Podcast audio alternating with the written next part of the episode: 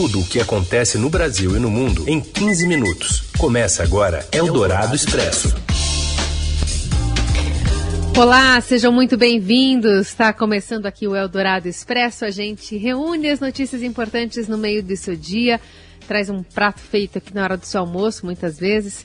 Eu sou a Carolina Ercolim, comigo o faminto Raíssen Abac.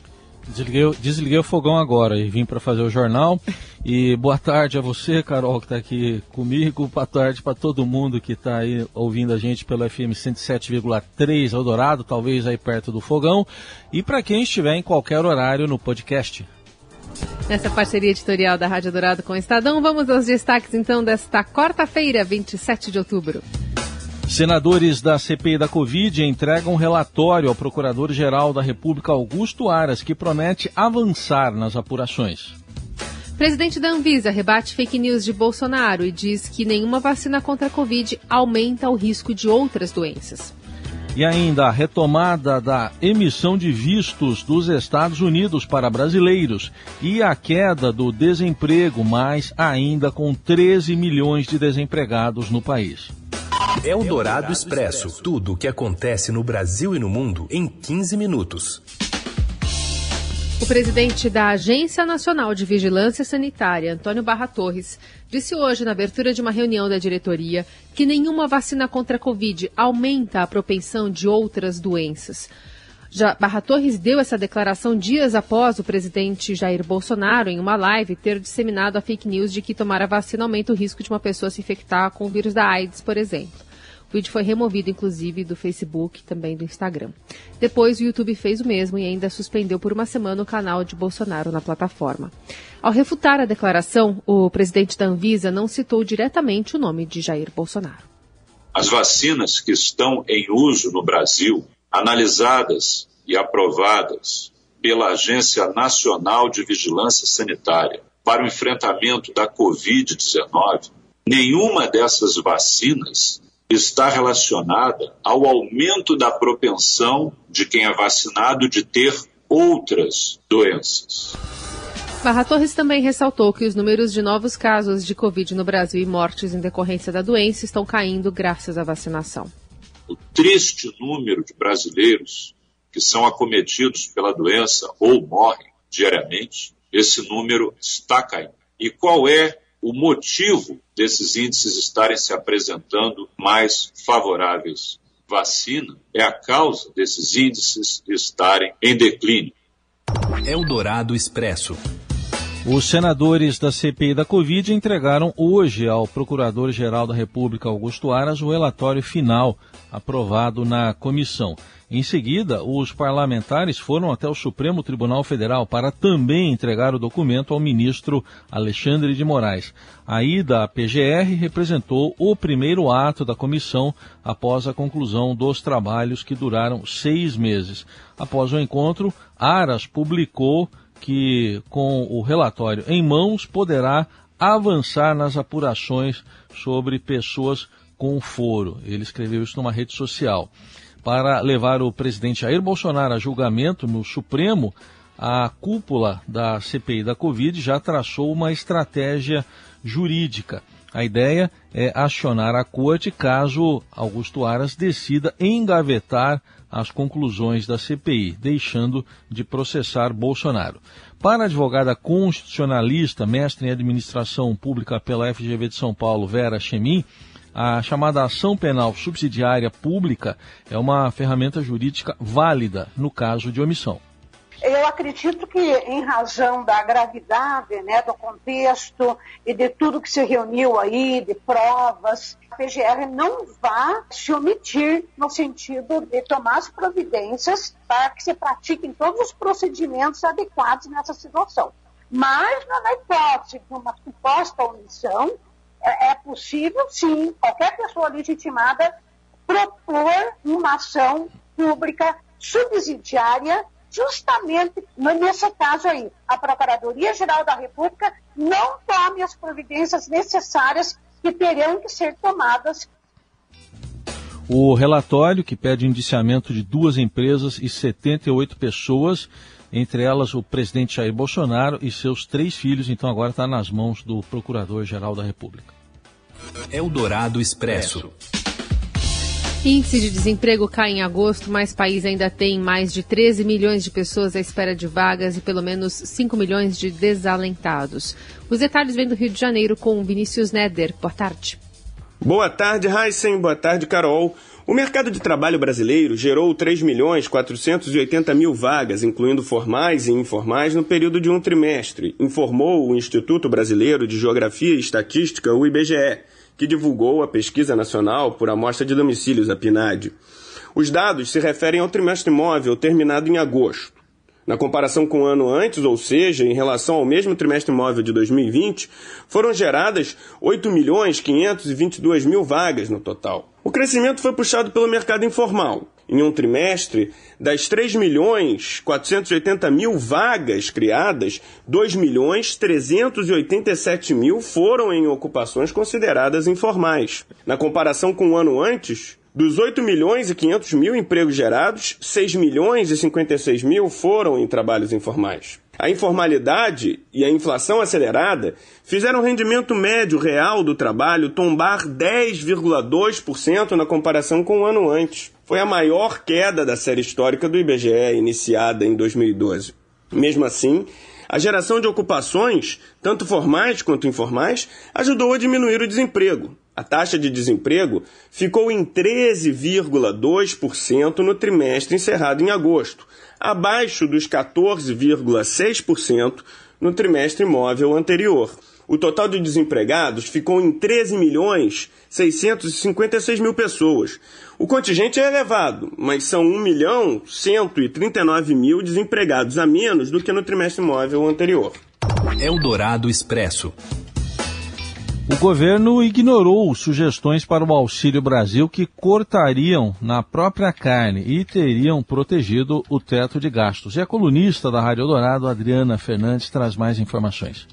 A decisão de furar o teto de gastos para bancar o novo programa social do governo acendeu a polêmica em torno da necessidade ou não de mudar essa regra fiscal, criada em 2016 para travar o crescimento das despesas. Afinal de contas, de onde o governo poderia ter cortado para garantir o Auxílio Brasil de 400 reais que o presidente Jair Bolsonaro mandou a sua equipe providenciar, de olho nas eleições do ano que vem. Bolsonaro, essa é a verdade, teve mais de um ano para fazer uma revisão das despesas e preparar um plano de cortes para bancar o benefício mais alto, mas preferiu abortar todas as iniciativas. Nesse caminho, outras investidas foram lançadas contra a regra fiscal em um filme, visto agora como a morte anunciada do teto de gastos. Desde o início do governo, em 2019, ocorreram ao menos oito investidas para driblar o teto, segundo o levantamento feito pelo Estadão. Sem encontrar outros cinco dribles concretizados que aconteceram, que deram uma volta no teto para ampliar os gastos fora do orçamento. Na tarde de hoje, o Congresso Nacional prepara a votação da PEC, da proposta de emenda constitucional, que trata de mudanças na forma de pagamento dos precatórios, que são sentenças judiciais. Essa PEC é importante porque vai abrir espaço no orçamento para novos gastos, não só do Auxílio Brasil, como também das emendas parlamentares. Eldorado Expresso. E o presidente Jair Bolsonaro volta a declarar sua inclinação pela privatização da Petrobras e já indica quais partidos estão no seu radar para a filiação do ano que vem. A gente tem detalhes com o Eduardo Gayer. Sem ainda ter um partido para disputar a reeleição em 2022, o presidente Jair Bolsonaro confirmou nesta quarta-feira conversas com o PP e com o PL para definir a sua filiação. Eu não sei se vou disputar a reeleição, não, está cedo ainda. Hoje em dia está mais para o PP ou o PL. Me dou muito bem os dois partidos. Há menos de um ano da ida às urnas, Bolsonaro tem atrasado a definição de sua legenda enquanto negocia boas condições de controle do futuro partido. De forma indireta, a estratégia foi comentada por Bolsonaro em entrevista nesta manhã. Ele disse ter interesse em indicar ao menos metade dos candidatos ao Senado na sua nova legenda. No campo da economia, Bolsonaro afirmou em entrevista que a Petrobras só dá dor de cabeça e voltou a acenar para a privatização da empresa. É uma estatal que, com todo respeito, só me dá dor de cabeça. Nós vamos partir uma maneira de nós quebrarmos mais monopólio. Tá? Quem sabe até botar no radar da privatização. Ainda mostrou confiança na aprovação da PEC dos precatórios, que deve ser votada hoje no plenário da Câmara. A proposta estabelece um limite para pagamento de dívidas judiciais transitadas em julgado e flexibiliza o teto de gastos, sendo assim uma das estratégias do governo para viabilizar o pagamento de 400 reais do Auxílio Brasil em 2022, ano eleitoral. Bolsonaro também confirmou sugestões para subir o benefício do programa para 600 reais, de forma a garantir a sua reeleição. No entanto, disse não pensar em política agora e reconheceu os impactos que uma medida como essa teria na economia. Na semana passada, houve grande estresse no mercado financeiro com o acordo do governo para mudar o teto de gastos, como forma de financiar o pagamento do Auxílio Brasil. Eldorado Expresso mais instituições financeiras prevêem que a inflação acumulada de 2021 ficará acima de 9%, ou, segundo alguns analistas, perto de dois dígitos. A nova rodada de revisões foi desencadeada ontem após o índice de preços ao consumidor amplo 15 de outubro ter frustrado as expectativas de leve acomodação. O índice atingiu 1,2%, a maior taxa para outubro desde 1995, e agora avança 10,35% já em 12 meses. O quadro elevou a pressão sobre o Copom, que define hoje a nova taxa básica de juros da economia. As apostas no mercado são de aumento de até 2 pontos percentuais na Selic, atualmente em 6,25% ao ano. Além da inflação, há receio de piora das contas públicas por causa da política do governo, que a gente ouviu há pouco aí, de rever a regra do teto de gastos. Eldorado Expresso. Os Estados Unidos vão retomar a emissão de vistos para brasileiros. Haverá abertura de novas vagas para agendamento de entrevistas ainda nesse ano, mas a fila de espera deve aumentar muito. Essas entrevistas devem ser retomadas no dia 8 de novembro. A emissão de novos vistos esteve praticamente interrompida desde maio de 2020 devido à pandemia de Covid. E um comitê consultivo também independente da agência reguladora norte-americana, a FDA, recomendou que a vacina da Pfizer contra a Covid seja aplicada em crianças de 5 a 11 anos nos Estados Unidos, que também deve abrir uma outra frente de avanço né, de combate à pandemia no país. Do Expresso.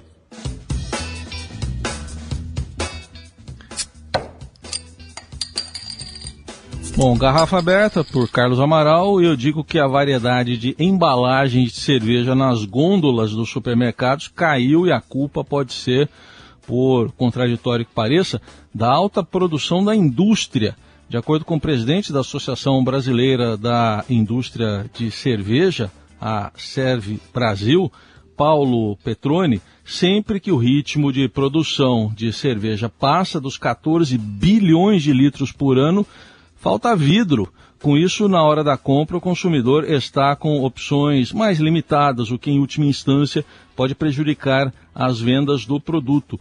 O índice de ruptura da, o índice de ruptura da Nelgrid, indicador que mede a falta de produtos nos supermercados brasileiros, passou de 11,9% na categoria de cerveja em agosto para 15,3% em setembro esse indicador não aponta necessariamente que falta cerveja nas gôndolas, mas que não se encontram determinadas linhas ou marcas. O índice geral de ruptura, considerado todo o varejo alimentício, permanece em níveis altos pelo sexto mês consecutivo. Você ouve Eldorado Expresso. E falemos de futebol, porque teremos jogos. Isso, apita aí. Teremos jogos disputadíssimos nesta quarta-feira para saber quais serão os finalistas da Copa do Brasil. Fala, Rafael Ramos. Olá, boa tarde. Saem hoje os finalistas da Copa do Brasil. Vantagem, é claro, para o Atlético Mineiro, que goleou o Fortaleza por 4 a 0 no jogo de ida em Minas Gerais e por isso pode até perder por 3 gols de diferença essa noite no Castelão, que mesmo assim estará na grande final do torneio. Já o Flamengo, do técnico Renato Gaúcho, recebe o Atlético Paranaense no Maracanã, tentando confirmar o seu favoritismo, apesar de não enfrentar um bom momento e ter vários desfalques para o jogo dessa noite.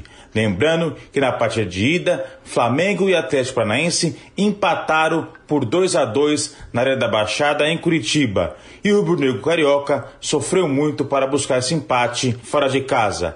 Por isso, a expectativa é de um grande jogo essa noite no Maracanã, onde sai o outro finalista da Copa do Brasil. Eldorado Expresso. Morreu no Rio Gilberto Braga, um dos mais importantes autores de novelas da história da TV brasileira. Ele tinha 75 anos, sofreu uma perfuração no esôfago e teve uma infecção generalizada. Uma de suas histórias, muitas histórias, Paraíso Tropical, de 2008, recebeu o prêmio Emmy de melhor novela. O editor do Caderno 2 do Estadão, o Biratã Brasil, relembra o trabalho de Gilberto Braga e sua importância para a história do país. O autor de novelas Gilberto Braga, que morreu no Rio nesta terça-feira, aos 75 anos, deixou sua marca na teledramaturgia brasileira tanto por alimentar sonhos como por fazer pesadas críticas ao país.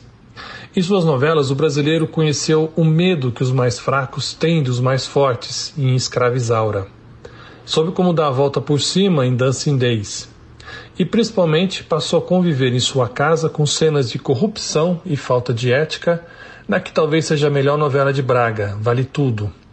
Foi ali também que o país passou a se perguntar quem matou Odete Reutemann. Nem os mais famosos escaparam da sua visão crítica, como ele mostrou em Celebridade. Como poucos autores, talvez essa lista conste apenas Dias Gomes, Gilberto Braga transformou a telenovela em um espelho para os brasileiros. E é com essa triste notícia, né, mais um resgate da obra de Gilberto Braga, que a gente encerra o Eldorado Expresso desta quarta-feira. Amanhã a gente está de volta. Valeu, Heisen.